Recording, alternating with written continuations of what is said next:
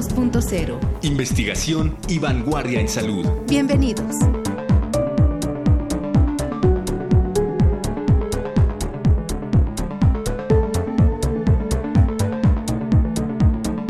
Bienvenidos nuevamente a Hipócrates 2.0, un programa sobre medicina e investigación de vanguardia en salud, producido por Radio UNAM y el Programa Universitario de Investigación en Salud, el PUIS. Yo soy Mauricio Rodríguez y como cada martes estoy en la cabina con Omar López Vergara. Eh, ¿Qué tal Mauricio? Saludos a todos. Bien, pues en esta ocasión en Hipócrates 2.0 vamos a platicar sobre medicamentos genéricos. Estos medicamentos que son más baratos o muchísimo más baratos que los medicamentos originales, ¿no? Investigaremos por qué son más baratos, qué tan eficaces son y para ello tenemos pues una invitada de primera línea, una farmacóloga, la doctora Susana Tera Ponce, Mauricio. Sí, agradecemos también las preguntas y comentarios que nos han enviado de los programas previos. Ya saben que nos pueden escuchar en www.radio.unam.mx o en las aplicaciones de los teléfonos inteligentes. La verdad es que no hay pretexto para no escuchar Hipócrates 2.0. Pues bien, vamos entonces, Mauricio, a la primera cápsula.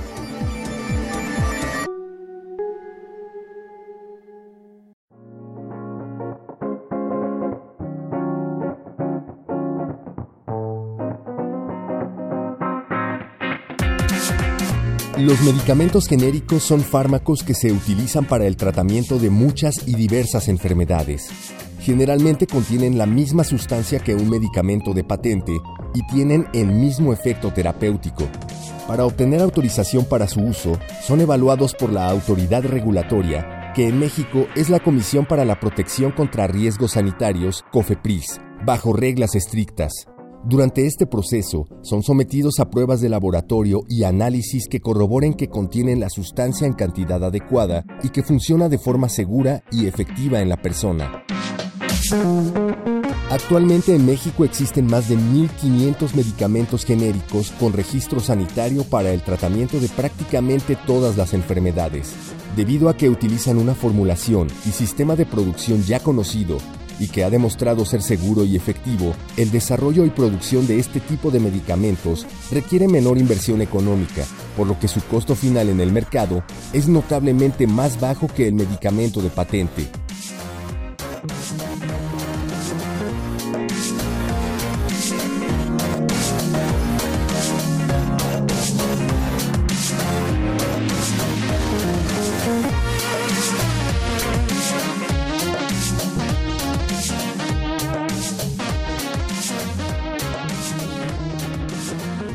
Bien, pues regresamos, estamos en Hipócrates 2.0 hablando sobre medicamentos genéricos. Para hablar de medicamentos genéricos, convocamos y le agradecemos su participación a la doctora Susana Tera Ponce.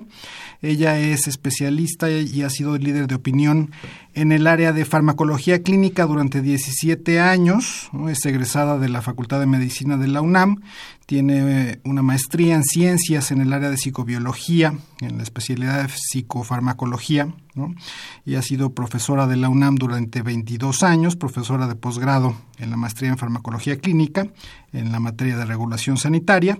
Entonces, eh, pues estamos con una persona, como siempre, altamente especializada en el tema. Eh, doctora Tera, muchas gracias por estar con nosotros en Hipócrates 2.0. La primera pregunta que le haríamos, pues es evidentemente por qué los medicamentos genéricos son más baratos que los eh, medicamentos de patente. Antes que nada agradezco la invitación. Gracias, doctor. Siempre es un placer participar para la universidad, mi escuela. Gracias. Bueno, eh, los medicamentos genéricos son más baratos por una sencilla razón.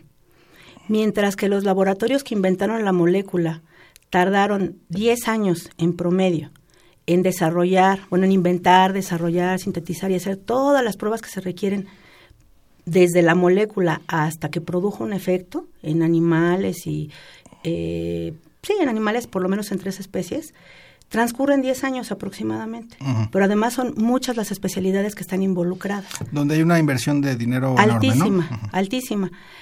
Porque el tiempo pues es lo que más cuesta, pero también todos los recursos y, obviamente el, alto grado de especialización de las personas que trabajan ahí. Bueno, y finalmente pasa a la investigación clínica y, y en esta investigación clínica puede haber muchos este topes o tropezones para poder llegar a demostrar que es seguro, eficaz y de calidad. también es importante decir que los medicamentos innovadores en el camino tuvieron que regresarse muchas veces a las etapas anteriores porque algo no funcionó. No pasaron, no funcionó. Exacto. Entonces, eso hace que ellos tengan gastos tan altos o sea, costos tan altos que definitivamente el precio tiene que ser alto también. Los innovadores son los de marca o los de patente, ¿no? que la gente también los conoce. digamos mejor que los de patente, porque los de marca, también un genérico puede tener marca. Y si tiene marca el genérico cuesta más que el que no tiene marca, ¿no? Porque pues costó lo del... Hay de genéricos a genéricos. Exacto, sí. Entonces, esa es la diferencia. Ahora bien, mientras este fármaco ya, este medicamento ya se libera y es de patente, ya tiene la patente, la tiene durante 20 años en México, pero no necesariamente son los 20 años, es decir, si él hicieron su trámite de patente en los últimos dos años que estaban haciendo el trámite, en realidad son 18, a veces son 17, a veces son menos. Entonces, en ese periodo corto tienen que recuperar su inversión. Sí. Después de que se pierde la patente, al día siguiente, bueno, minuto después de que se cumplió, se vuelve de, eh, o sea, ya es pública la información y por lo tanto cual, quien sea la puede copiar.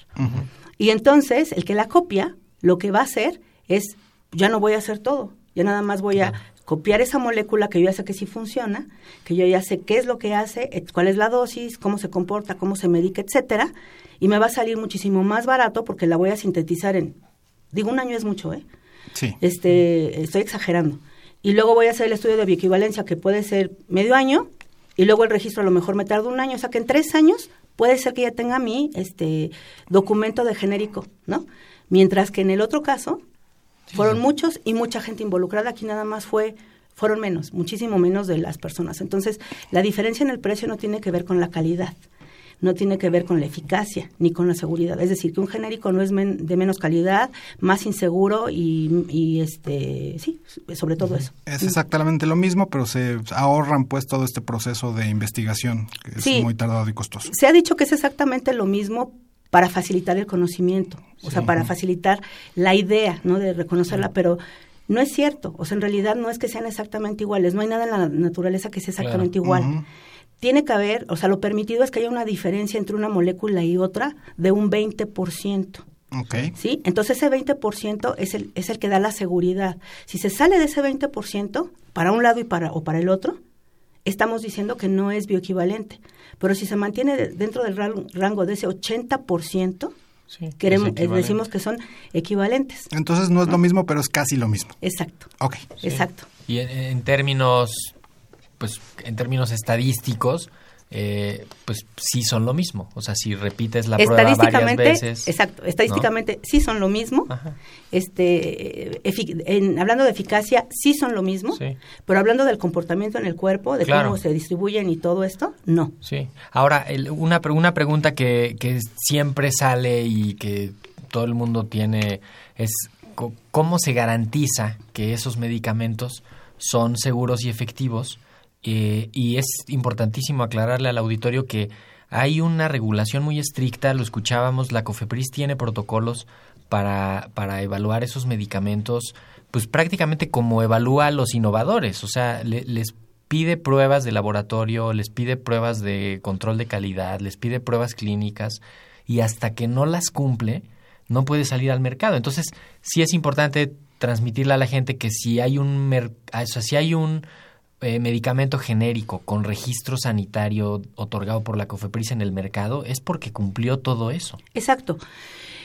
Bueno, la historia no es tan larga para los genéricos en México. En 1996, un grupo de los que iniciaron esta revolución de los genéricos en México, que fue más o menos en el mundo, ¿eh? Estaba leyendo hace rato un documento de actualización que publicó la OMS en, este año eh, histórico, en donde dice que lleva eh, eh, son 40 años de historia de genéricos en el mundo. Entonces empecé a hacer mis cuentas y más o menos me da el 96-97, ¿no? Bueno, en México empezó en el 96 y la UNAM fue uno de los punteros importantes.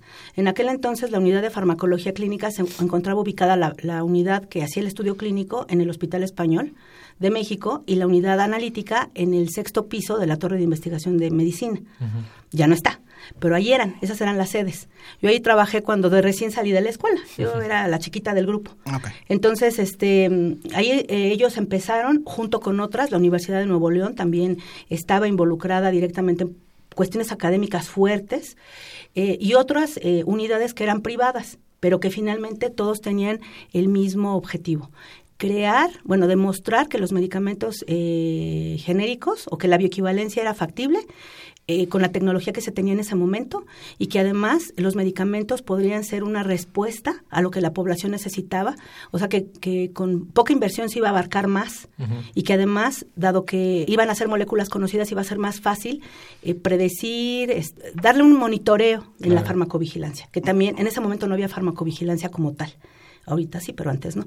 Entonces, eh, en realidad ha sido poco el tiempo que hemos tenido de experiencia, pero en este camino, por ahí del 97, llegó la, lo que era la Secretaría de Salud a hacernos una auditoría. Fuimos, estas unidades que fueron incipientes, o que fueron las que empezaron, se auditaron entre ellas con acompañamiento de la COFEPRIS, porque ellos no sabían, la autoridad tampoco sabía cómo hacerlo. Ni qué se tenía, o sea, no sabía ni qué se hacía en un estudio, no sabía nada. Y a veces había alguien que, por ejemplo, nosotros implementamos muy bien el sistema de cateterización para tomar las muestras y en otras unidades les fallaba un poco. Bueno, se fueron intercambiando los conocimientos y todo se fue puliendo. En la actualidad casi todos lo hacemos igual. Entonces, este, finalmente se logra crear una guía de evaluación, fue la primera. Para el año de 1998 se publica la primer norma técnica que fue la NOM 177 SSA1 de 2000, 2009, 2008, 2009, 2009. Esa norma era pues casi un libro, ¿no? Venía ahí descrito como cuáles eran los requisitos para que alguien que quisiera tener un tercer autorizado cumpliera pero era muy general. Entonces, quien la leyera diría, no, pues esto está re fácil. Pero cuando llegaba la autoridad, pues nomás no pasaban porque no. O sea, estaba fácil, como se decía, pero la realidad es que teníamos que ir buscando otras normas. O sea, la norma 177 es la matriz de muchas otras. Claro. Es como los jueguitos estos de Playmobil, que se puede, se junta uno, se pega otro, se pega otro y así, dependiendo de para dónde vamos. Y entonces eh, resulta que teníamos que aplicar la norma de hospitales para implementar el área de consultorios, la de, para el área de urgencias, la del área de quién sabe qué, la, la de RPBI para el desecho de los biológicos, la de toma de muestra de sangre de los laboratorios de análisis clínicos. Entonces no era tan fácil, era muy complicado. Y además, pues las de protección civil, las de seguridad de higiene, todas las de trabajo, todo se tenía que cumplir, no era tan simple y nadie nos había dicho eso, ¿no? Entonces, finalmente se logra, eh, y además, así como de pasada, se tiene que hacer un estudio clínico. Cuando todos pensamos que iba a venir, ¿cómo se tenía que hacer el estudio clínico? No, se tiene que hacer un estudio clínico. Un analítico, en el analítico venía más descrita la metodología, y luego uno de perfiles de disolución que también es analítico, y la estadística, en eso venía más. ¿Pero por qué venía más? Porque desafortunadamente, y sigue sucediendo aún, los que llevan la batuta en esta área son el área químico-farmacéutica, no la médica. Los médicos, desafortunadamente, se van a las residencias, digo, está bien, pero hay otros campos de oportunidad muy interesantes. Entonces, pues ellos ocupan todos los puestos y obviamente le dan prioridad a lo que ellos conocen. No Pocos se, van se dedican a la farmacología. Exacto. Exacto. Entonces ellos son los dueños del proceso, pero no saben medicina, entonces no describen la parte clínica. ¿no? Entonces se regula y, empiezan, y empiezan las, las visitas a los terceros autorizados para darles una autorización que en realidad es una licencia sanitaria, el equivalente de una licencia sanitaria. ¿Estamos hablando de qué año? Eh, 1998. 98. Entonces, del 98 al 2000, casi 10 años. Sí. Hay más de casi 20 unidades, por ahí más o menos, de terceros autorizados, este, de unidades clínicas y analíticas y de perfiles de disolución. Entonces la autoridad ya puede mandar, o sea, ya es un requisito obligatorio que los terceros, que perdón, que los laboratorios farmacéuticos tienen que hacer sus pruebas de bioequivalencia. En estos laboratorios autorizados por la misma porque son extensión de la COFEPRIS. Sí. Pero antes no lo decía porque cómo les pide algo si no hay una estructura para hacerlo. Sí. Entonces, bueno, nos convertimos en el primer país con el modelo de terceros autorizados. En el mundo no existía, ¿no? Entonces, eso hizo eh, muy eh, importante, eh, digamos, a México lo resaltó porque tenía una metodología que nadie tenía. De hecho, la OMS en los últimos años, estoy hablando de cinco aproximadamente, ha este, resaltado el hecho de que en México existe esta figura y de que se ha manejado bien. Bien, entonces, da un plazo después de esos 10 años de 5 a los laboratorios para que se pongan en orden con sus moléculas y hagan sus pruebas de, bioequivalencia. Y además les dice, tu prueba va a tener vigencia, cada 5 años la tienes que renovar. Pero no, entonces hubo un boom de terceros porque todo el mundo creyó que esto iba a ser el negocio de todos y resulta que en últimas fechas la interpretación de la ley es otra. Sí, tú puedes demostrar bioequivalencia, debes de demostrar bioequivalencia cada cinco años, pero no necesariamente haciendo una prueba en humanos. Puedes demostrar a través de pruebas de control de calidad, que ya no es un estudio clínico, sino son pruebas en su planta, que tu molécula cumple con las mismas características físico-químicas que la de anterior.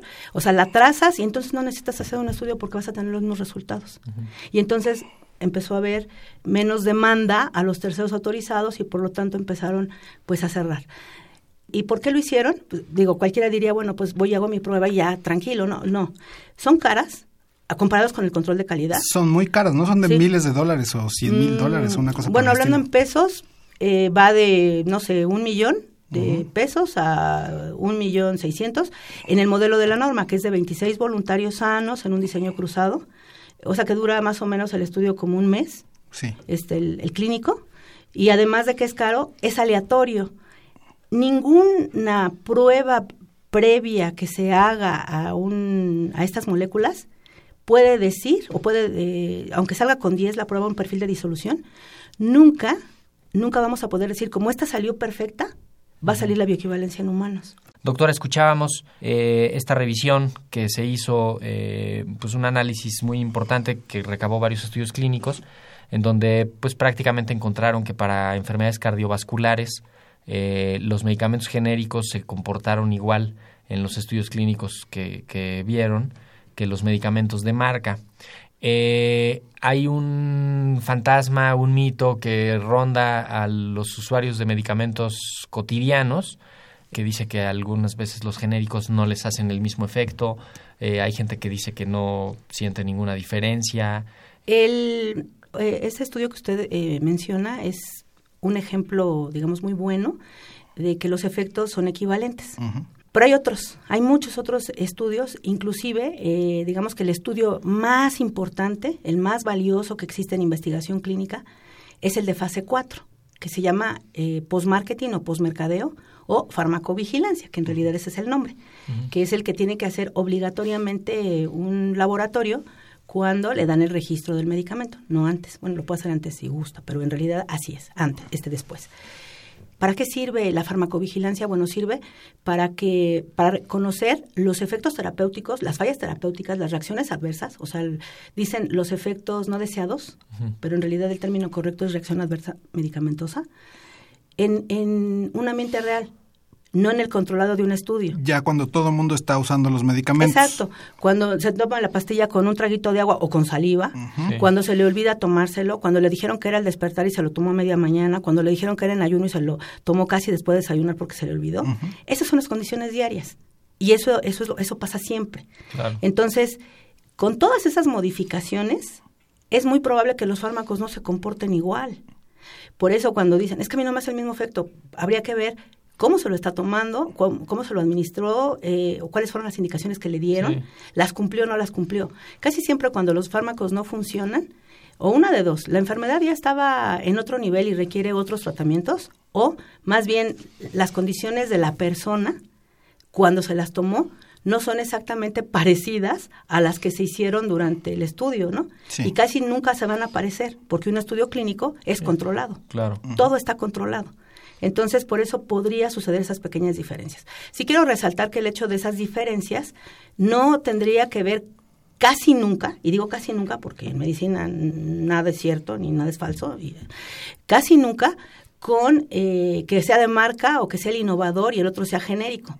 Más bien tiene que ver que, eso sí, la respuesta de las personas ante cualquier cosa, hasta ante el agua, es distinta y va, y va a variar de hora a hora, de noche a, día, o sea, de luz a oscuridad. En las mujeres, eh, durante el ciclo menstrual, durante todo ese tiempo hay diferencias en, en, el metabolismo, en los líquidos que tienen el cuerpo, etcétera. Entonces, todos esos factores que están eh, englobados en algo que se llama variabilidad biológica son de cada quien. Es importante que revisen cosas.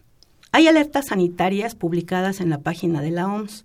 Eh, eh, eh, mm, pone un artículo, una revisión en 2017, en donde dice que hay una gran cantidad de medicamentos falsos. Pareciera que todo está perfecto, pero lo de adentro no. O las etiquetas son engañosas. ¿Y dónde están estos medicamentos? Bueno, no sé dónde estén, pero se comercializan. Y es en todo el mundo, ¿eh? eso es una realidad. Y que la primera sospecha sería... El precio. Si encuentras, exacto, un medicamento que es notablemente más barato, que no lo está vendiendo una farmacia como debe de ser, eh, digamos, como... Hay mercados clandestinos. Exacto. Ahí, ahí seguramente es como un poco el, de los cigarros. Y la realidad es que la, a veces la necesidad del medicamento por la enfermedad hace que la gente busque lo que le recomienda que le va a salir más barato. Claro. Eh, hay, un, hay un tema que quiero retomar, lo platicábamos Mauricio y yo eh, antes de hacer este programa. Eh, los fármacos similares que ya no existen como tal, existe la marca ¿no? de farmacias de similares, pero en algún momento sí fue un problema de salud pública porque los medicamentos similares no tenían pruebas de bioequivalencia. hasta donde entiendo, hoy por hoy todos los medicamentos del doctor Simi tienen pruebas de equivalencia y son, pues como platicamos al inicio, casi lo mismo que los medicamentos de, patente. ¿O esto es así? Sí, todos los medicamentos genéricos, todos, tuvieron que pasar una prueba de bioequivalencia hecha en un tercero autorizado. Y todos los terceros autorizados están calificados por la COFEPRIS para ser tercero autorizado y la guía de evaluación es muy rigurosa. El protocolo clínico que, hace el investigador que está en ese tercero es evaluado por un comité de ética en investigación que está acreditado o, bueno, reconocido por la Conbioética, que es la Comisión Nacional de Bioética, que es una entidad federal, o sea, es un es ley pues. Y el comité, y por y por otro comité que es el comité de investigación que lo autoriza la COFEPRIS. Entonces es y debe de estar eh, integrados por gente experta en el tema. Eh, doctora Tera pues les, le agradecemos muchísimo eh, haber estado con nosotros en Hipócrates 2.0 el tema de farmacología es este muy amplio y pues lo tocaremos en otras ocasiones este. Gracias por estar con nosotros y pues feliz inicio de año a todos eh, gracias. Muchísimas gracias. escuchas. Gracias. Bueno, pues esto fue todo por hoy, amigos. Eh, nos vamos. Y recuerden también visitar la página del PUIS, que es eh, www.puis.unam.mx. Ahí hay convocatorias a premios, a diplomados y a cursos. Seguramente a, pues algo de esto les interesa a ustedes o a alguien que conozcan. Métanse, conózcanos y pues esperamos encontrarlos en alguna de las actividades que estamos haciendo ahí. Yo soy Mauricio Rodríguez. Yo soy Omar López Vergara. Nos vemos la próxima semana. El Programa Universitario de Investigación en Salud y Radio UNAM agradecen tu escucha. Te esperamos la siguiente semana para platicar sobre lo último en materia de salud e investigación en Hipócrates 2.0 investigación y vanguardia en salud. Se despiden de ti en la producción Patti Gamboa, Héctor Castañeda y Alejandra Gómez. Hipócrates 2.0. Radio UNAM. Experiencia sonora.